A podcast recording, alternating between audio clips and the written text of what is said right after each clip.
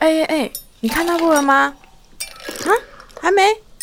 那还不快来收听多兰狂粉的不私藏片单，让你每周四环游在电影世界。嗨，大家，欢迎大家再度来收听多兰狂粉的不私藏片单啦！真的谢谢大家不离不弃。好，是我兄弟。好，不好意思。那今天呢，节目的开头照惯例呢，一样是分享我上周做的一些事情啊。像上周呢，我就跑去博二，高雄的博二 in89 看了两部片。就是贾樟柯系列影展，第一部是《天注定》，第二部是《山河故人》。但我自己其实对第一部没有到很喜欢，可能可应该是因为我自己没有认真看电电影简介啦，然后所以看的时候呢，就就觉得哎，怎么这么血腥暴力？因为自己平平常其实是不没有在看那种暴力的片，就是剧里面应该。主角们合起来杀了杀了九个人吧，而且而且很有些还是用那种嗯猎枪，所以就是枪枪逼真，枪枪真实，非常的血腥。那第二部《山河故人》，我反而就是非常喜欢，一样是谈到亲情的部分。那导演贾樟柯就是想要借由这部片来来说明。时间跟人物的关系，就是有一种物是人非的感觉。山河都还在，但是故人已经有些离开了，有些有些离去，这样子。那。嗯、电影的开头呢，就播了，就电影分了三个年代，一个是一九九九，一个是二零一四，再到二零二五。那人物都是就是慢慢的老去，而不是分三部三部曲这样子。那我自己呢，在看开头的时候，是一群人。放着那个《Go West》的歌，在当时非常有名的一首英文歌，然后一群人有点像在跳广场舞的感觉。一开始觉得那一首歌有点怂，但是到片尾之后呢，片尾就来到二零二五年，那女主角她就站在她以前最喜欢去的一个地方，然后跳着他们当初在广场跳的那一那一首舞，然后就突然逼出了我泪水。那很多人就有说，二零二五年就是拍的很不是很好，没有前两段一九九九跟二零一四年拍这么好。那我自己看二零二五也是觉得，哎，有点小吐槽啦，因为毕竟二零二五以我们现在的观念来说，应该是比较先进的，然后科技会比较进步。但是看到它的一些科技，你就会就觉得，哎，嗯，那既然这些地就是硬。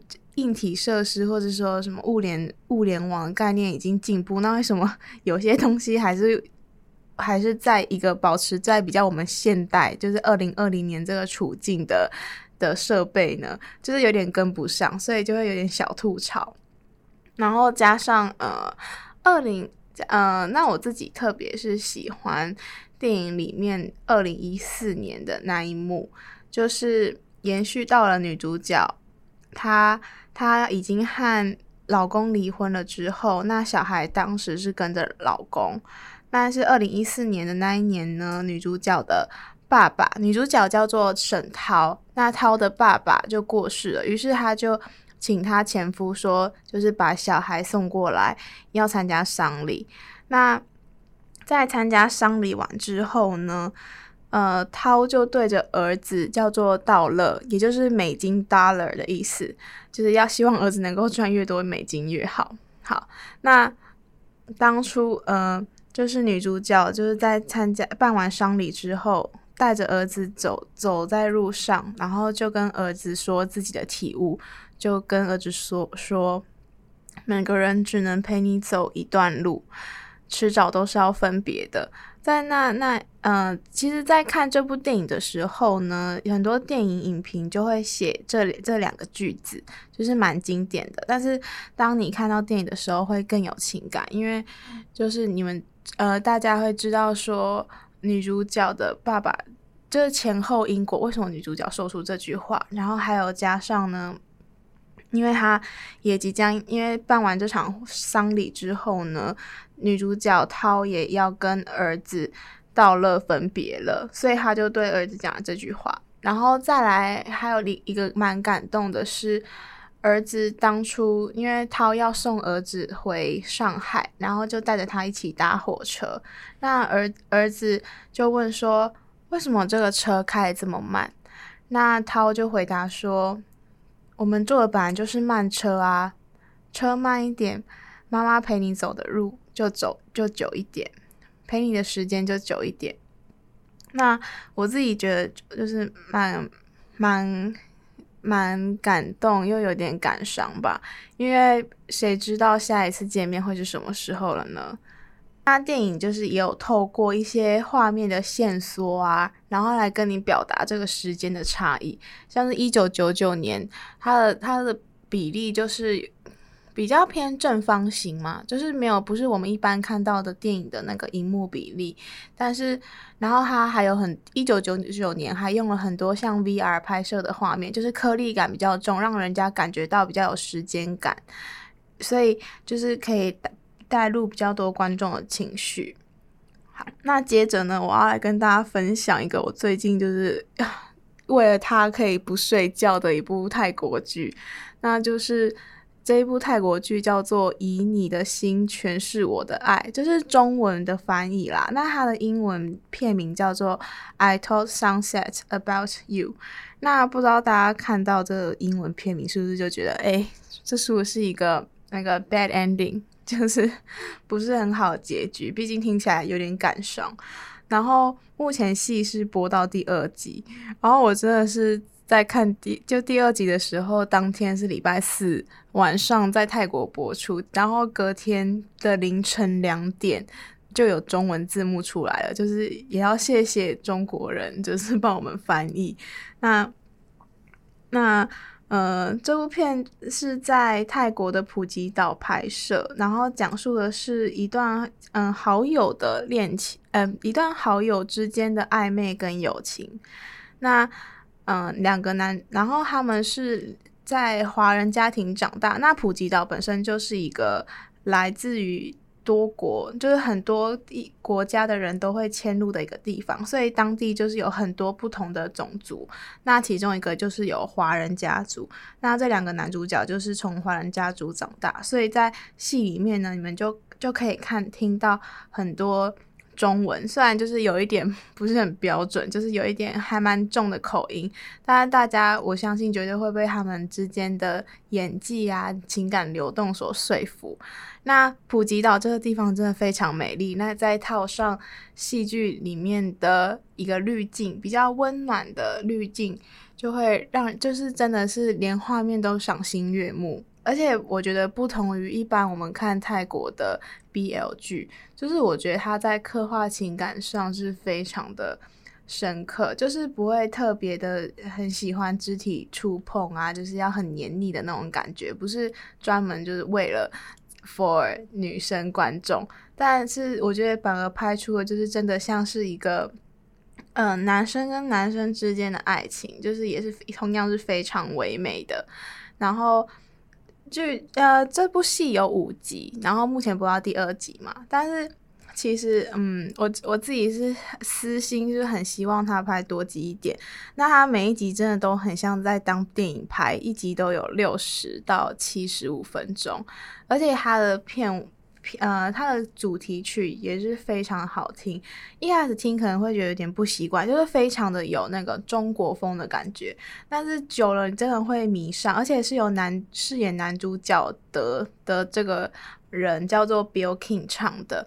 那在看这部戏的时候呢，你们大家一定会觉得另外一个男主角，呃，演他他演他饰演的角色叫做 OL，就是呃，好像是。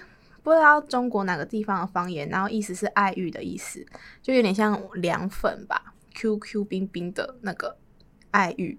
然后他演这个角色的演员叫做 PP Crete，然后他就是大家在看到他出场的那一刻，真的会觉得哇，他真的好俊美，而且眼睫毛非常的长，就是马上会吸引你目光。而且这部片这部戏呢是。翻拍，就是有点改编到他们那个两个男主角饰演这两个男主角演员的真实生活。那当然，嗯嗯，不，他们他们之间到底是不是本身是不是男朋友的关系？其实他们就只说是朋友啦。但是，嗯，就是戏里就是有一些地方是改编自他们真实生活的一些事情，这样子。那就是非常推荐大家去看，我我保证大家去看了这部片叫做这部戏叫做《以你的心诠释我的爱》之后呢，马上会去挖掘他们各种就是主角真实生活中饰演饰演他们饰演这两个主角的这个演员，他们真实生活中的互动，因为他们两个人实际上是在出道前就认识了。反正就是本身就是非常好的朋友，认识四年都没有变，然后所以就是我觉得他们戏外的互动就是非常的真，他们不会特别像是泰国一些 BL 剧会特别营业，就是会特别做一些亲密互动，但他们就是 反而在镜头上是非常的避俗，但是就是你看看那个 PP。就是 PP 那个其中一个演员看着对方的时候，他们的眼神真的是，你会就是惊为天人，就是哎，快点跟我在一起那种心情。好，那以上就是嗯、分享最近近期我追的一些剧啦。那下段节目呢，就要带大家来看本周的电影，叫做《我的宝贝男孩》，那英文名字叫做《Honey Boy》。因为这部片我觉得比较没有什么。特殊的音乐，所以我就放我自己平常喜欢听的歌。那今天第一首歌就来听，嗯，一一个韩国歌手 Karl the Garden 唱的《Tree》树这首歌。那希望大家喜欢了，我们下一下一 part 节目见。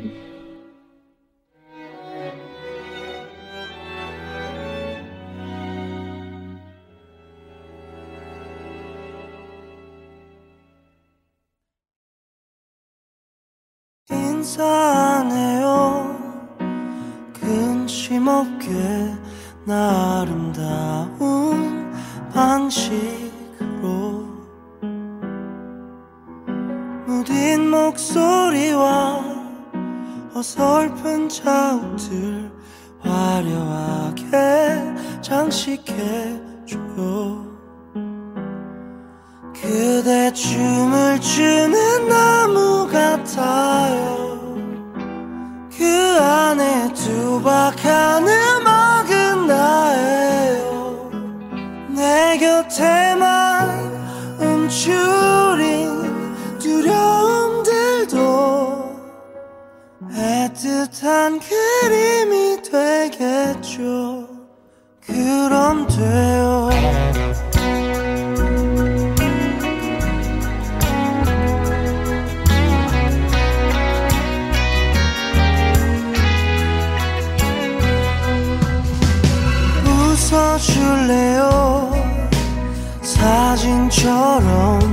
수줍은 마음이 다 녹아내 이게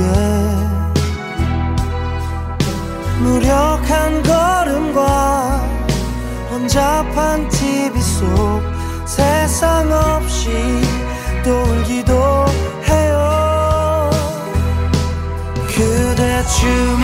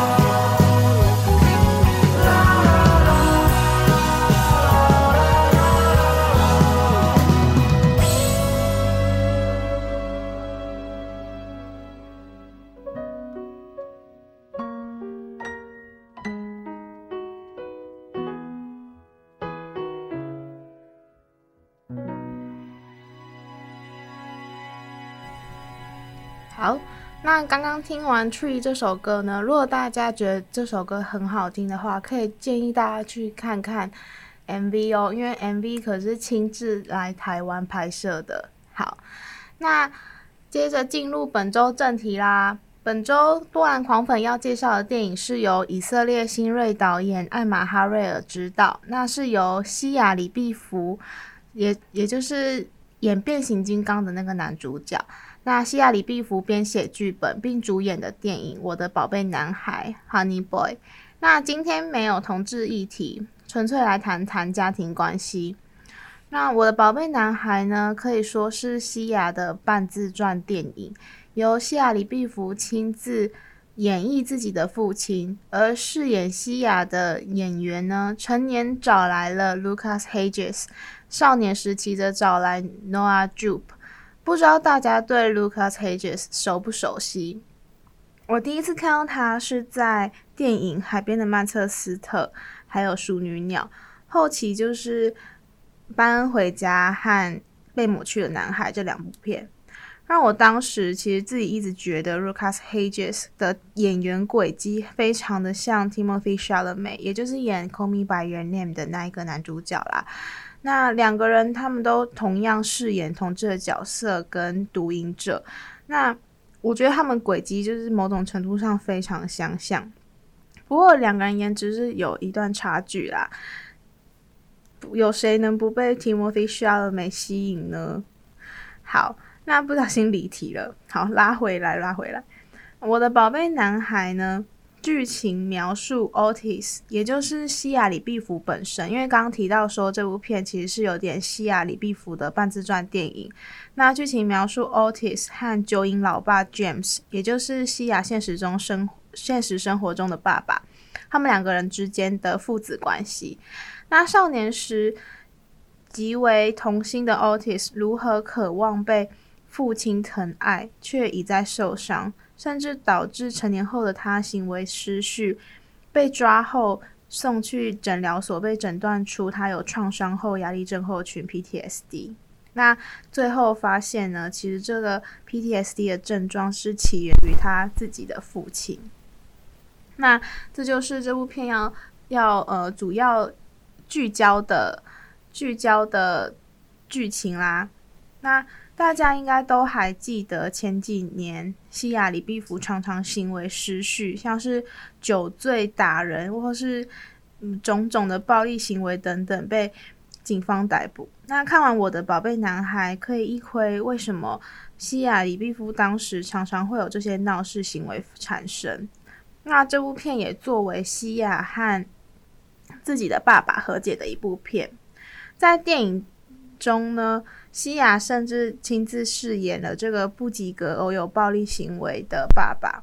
那他正视西雅李碧芙正视了自己的身上的伤痛呢，并透过这个角色试图理解他的爸爸，并与他和解。这个剧本呢，原先是在二零一七年的时候，西雅李碧福那时候还在拍《花生奶油猎鹰的愿望》这一部片呢。他二零一七年的时候，因为他有酒醉闹事。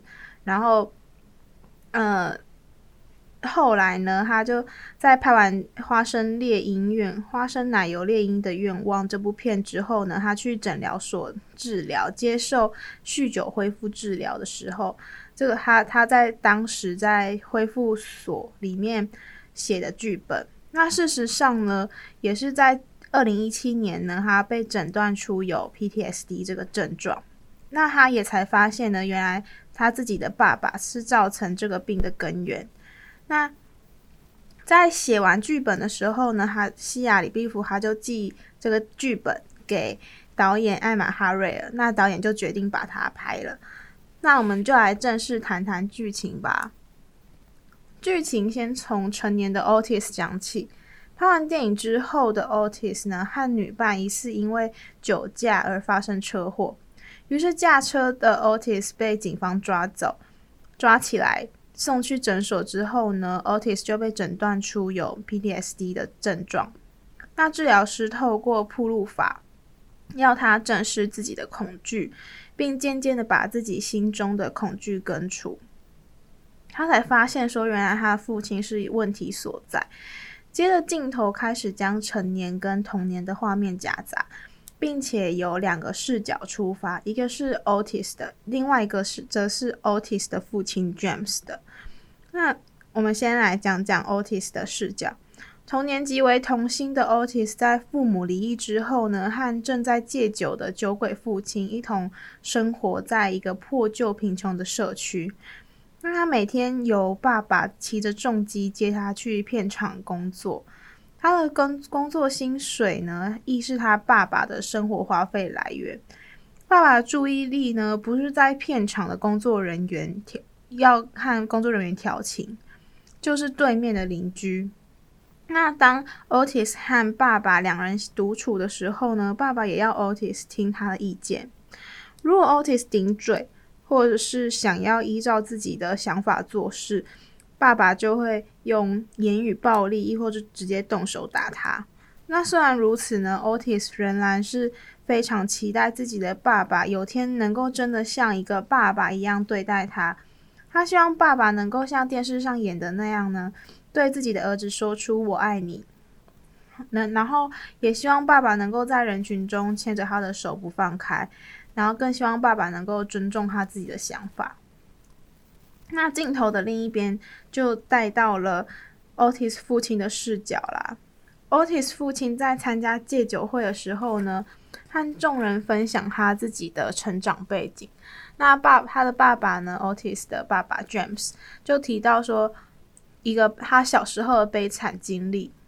就是小时候，他的妈妈和爸爸离婚之后呢，妈妈有一天就告诉他说，他妈妈他更喜欢女人，但是妈妈跟和这个女人在一起呢，这个女人却是一个有暴力倾向的酒鬼，时常打他和他的妈妈，直到他妈妈有一天摔出窗外，掉到高速公路死之后呢，他就开始。酗酒、抽大抽大麻，试图要忘却，试试图要麻痹他心中的伤痛。那之后，从越战中退伍之后呢，一切彻底的崩塌。除了酗酒，更开始吸古柯碱。那如果吸不进去的话，就开始注射古柯碱。那一直到他这样的生活过了很好好很久以后呢，一直到他酒醉醉到不省人事，差点性侵女生得逞之后呢。成为性侵犯之后被抓去牢里关，他在牢里的期间借着圣经得到了救赎，找到方向。直到他发现呢，他还有一个儿子要养，他尽了全力为儿子，但他却感到非常痛苦。那当小时候的创伤都还没复原，自己都没有办法治愈自己的伤口，又要如何照顾眼前的小孩呢？那内心的自卑感让他既羡慕又嫉妒。那身为童星的 Otis 还会，他很羡慕身为童星的 Otis 还会被年轻的女孩所喜欢。还有一个老大哥专案，也就是有人能够支持像 Otis 这样单亲背背景的小孩。那我觉得他当时爸爸心里应该是想说，小时候那时候无助的他呢，怎么就没有一个人来支持他？那这样的自卑感。让 Otis 的爸爸无法忍受 Otis 违抗他的意见，好像 Otis 违他违背违违抗他的意见，就好像在贬低他一样，或者是说，当 Otis 嘴里说出老大哥专案里面那个帮助 Otis 的汤汤姆，然后带他去看球赛的时候，仿佛自己在 Otis 心中的地位会被降低，又或者是 Otis 嘴里说出，如果不是他当童星赚的钱。他爸爸根本就不会留在他身边的话，就是，嗯、呃，种种的一些言语都会让 Otis 的爸爸 James 非常的敏感。然后，尽管他对 Otis 暴力相向呢，但其实，在电影之中呢，他有时候他还是一个会非常为儿子争取权利的一个角色，就是他会担心儿子的工时问题，担心儿子工工作超时。那还有担心呢？那个老大哥专案里面的汤姆会不会是不是有一个，是不是有恋童癖这样子？就是可以在某些程度上还是可以看出爸爸是有在，呃，试图要关心儿子的。那两个人呢，当一方不愿意敞开心胸，父亲父子之间的不理解，让言语变成了利刃一般，一点一点的侵蚀彼此的心灵。那 Otis 不懂爸爸内心的痛苦，又一方面承受爸爸给他的暴力，导致他认为一旦他不工作，没有了钱，爸爸就不会留在他身边。而一个同样有心理问题的爸爸呢，不懂得该如何表达对儿子的关爱，又或者说故意不做，故意故意不表达，也让成年后的 Otis 在缺乏关爱与温柔对待的童年之下呢，同样面临酗酒问题与自卑情结，甚至到最后发现酗酒问题原来是由 PTSD 所引起。那小时候，爸爸曾经对 Otis 说，一家他们一家都是酒鬼。但他们都因为太过伤心，却不知道如何是好，于是只能一直继续喝酒，算是小小的对 Otis 掀开自己的伤口。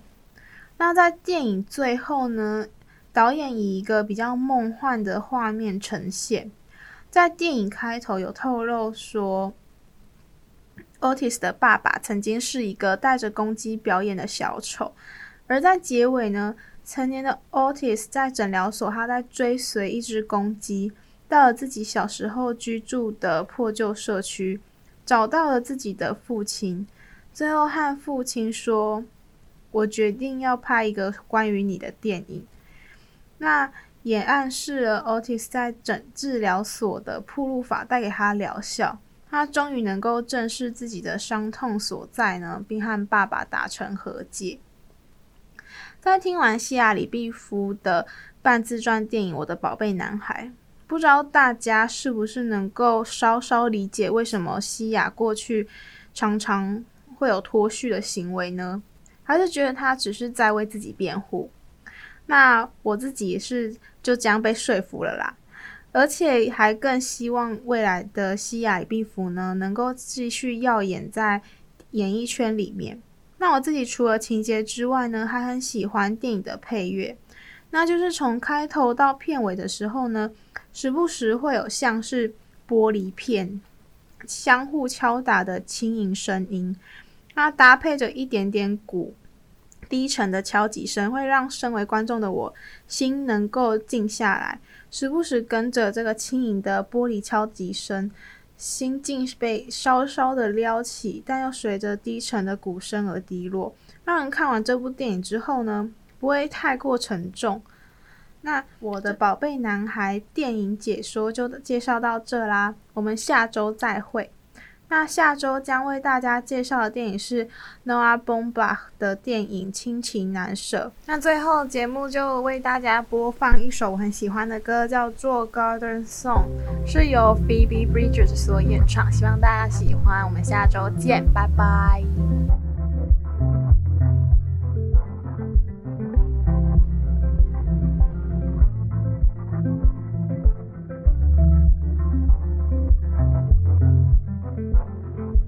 Someday I'm gonna live in your house up on the hill. And when your skinhead neighbor goes missing, I'll plant a garden in the yard. Then they're gluing roses on a flatbed. You should see it. I mean, till it all went up in flames, except the notches in the door frame. I don't know when you got taller. See our reflection in the water. Off a branch at the Huntington. I hopped the fence when I was 17.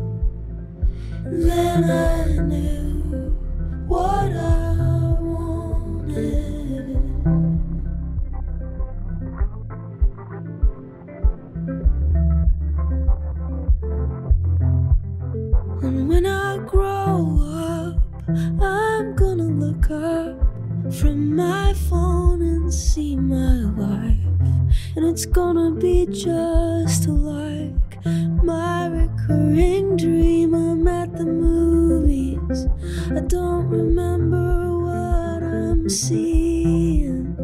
The screen turns into a tidal wave. Then it's a dorm room like a hedge maze, and when I find you, you touch my insist, but I wake up before we do it. I don't know how, but I'm taller. It must be something in the water. Everything's growing in our garden. You don't have to know that it's haunted. over my liver. She told me my resentment's getting smaller. No, I'm not afraid of hard work. I get everything.